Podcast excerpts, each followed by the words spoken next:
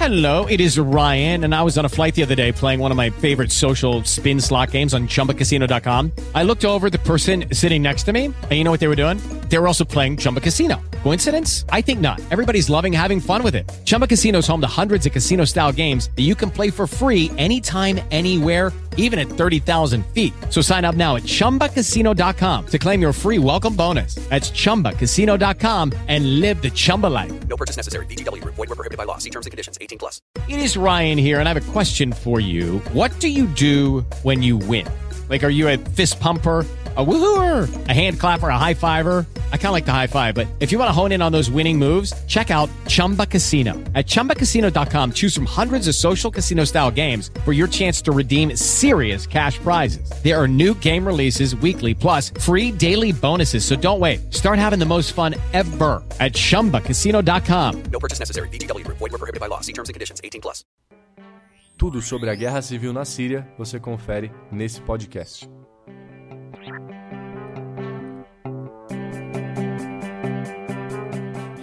A ONU considera que a guerra civil na Síria seja a maior crise humanitária do século XXI.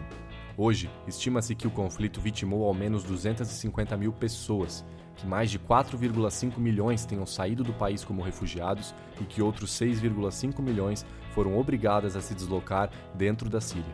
Com a economia em frangalhos, quase 70% dos sírios que permaneceram vivem abaixo da linha da pobreza. Como começou tudo isso? Bom, março de 2011 na Síria. Um grupo de crianças em Dara, no sul da Síria, pichou frases com críticas ao governo e foi preso. Inconformadas, centenas de pessoas saem às ruas da cidade para protestar contra as restrições à liberdade promovidas pelo governo do ditador Bashar al-Assad. Num primeiro momento, simpatizantes dos que se rebelaram contra o governo começaram a pegar em armas, primeiro para se defender e depois para expulsar as forças de segurança de suas regiões. Esse levante de pessoas nas ruas, lutando por democracia, faz parte de um movimento chamado Primavera Árabe. A chamada Primavera Árabe foi um fenômeno que aconteceu em países do Oriente Médio e do Norte da África, em que pessoas, principalmente jovens, tomaram as ruas pedindo liberdade de expressão, democracia e justiça social. Essas revoltas foram esperançosas para grande parte desses países, que eram ditaduras longevas, e de fato, presidentes do Egito, da Tunísia, da Líbia caíram. Porém, cinco anos depois do início dessa primavera, pode-se dizer que o único caso de sucesso foi o da Tunísia, onde ocorreram eleições diretas, foi aprovada a constituição mais progressista do mundo árabe e se elegeu um novo governo. No resto dos países, esse clima de tensão acirrou as disputas de poder entre milícias e favoreceu a expansão de grupos terroristas. Isso deu espaço a governos ainda mais autoritários que os anteriores. Agora fica a questão: como a guerra se intensificou? Após a represália do governo de Assad contra os jovens que estavam se rebelando no regime, alguns grupos foram formados a fim de combater, de fato, as forças governamentais e tomar o controle de cidades e vilas. A batalha chegou à capital, Damasco, e depois a Alepo, em 2012. Desde que começou, o conflito mudou muito. O Estado Islâmico se aproveitou desse vácuo de representação por parte do governo, da revolta da sociedade civil e a verdadeira guerra que a Síria se tornou e fez assim o seu espaço. Foi conquistando territórios tão abrangentes, tanto na Síria como no Iraque, que proclamou seu califado em 2014.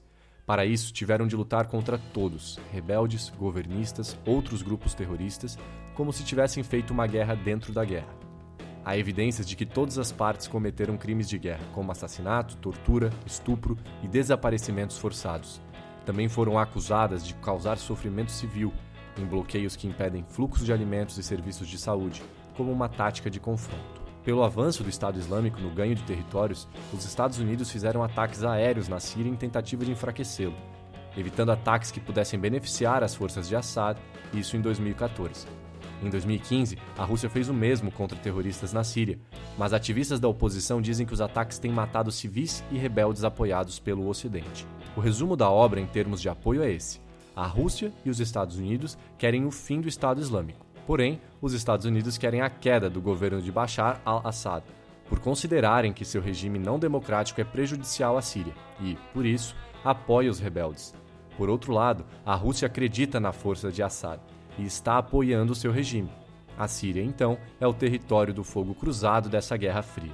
Como já falamos aqui, o governo sírio é liderado pelo ditador Bashar al-Assad. Ele é sucessor de uma família que está no poder desde 1970. O regime no país era brutal com a população, de partido único e laico, apesar de a família de Assad ser xiita.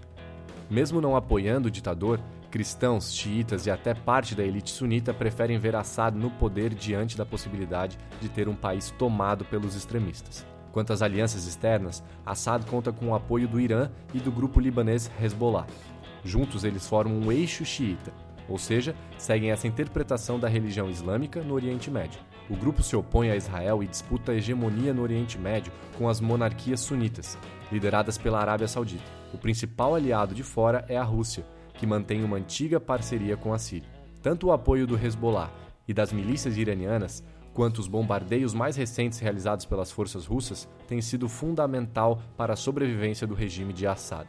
Uma das primeiras forças internas que se rebelou contra o governo sírio foram os grupos sunitas. Vale lembrar que Assad é xiita. São chamados de rebeldes moderados os sunitas por não serem adeptos do radicalismo islâmico. A organização está envolvida com países da Europa e com os Estados Unidos, com o objetivo de derrubar o governo de Assad.